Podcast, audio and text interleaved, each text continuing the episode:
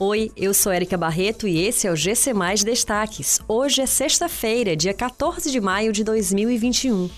Enem 2021 só deve ser realizado em janeiro do ano que vem. O S adia provas do vestibular 2021.1 para 13 de junho. Distribuição da Coronavac será exclusiva para a segunda dose. Vacinação de grávidas e puérperas está suspensa no interior. O Exame Nacional do Ensino Médio deverá ser aplicado só em janeiro do ano que vem. A informação foi repassada na noite de ontem pelo presidente do INEP, Danilo Dupas, ao Conselho Nacional da Educação.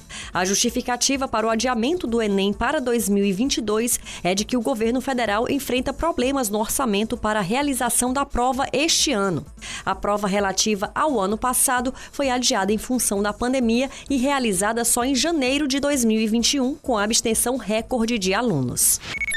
A Universidade Estadual do Ceará publicou um comunicado adiando as provas do vestibular 2021.1 para o dia 13 de junho. Até então, o cronograma da instituição constatava que o teste seria realizado no próximo dia 30 de maio, mas esta data precisou ser modificada por conta da situação da pandemia.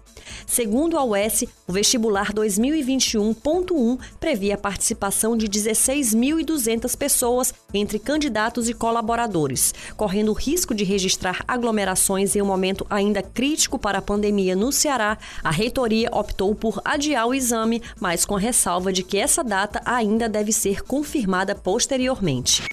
A Secretaria da Saúde do Ceará informou que fará a distribuição da vacina Coronavac somente como segunda dose. A medida atende a uma recomendação do Ministério Público do Estado do Ceará, do Ministério Público Federal e do Ministério Público do Trabalho. A decisão visa garantir que todas as pessoas que tomaram a primeira dose do imunizante possam tomar o reforço dentro do prazo adequado.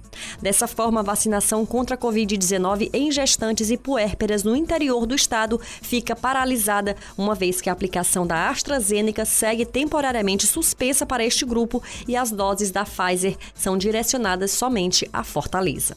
Essas e outras notícias você encontra em gcmais.com.br. Até mais!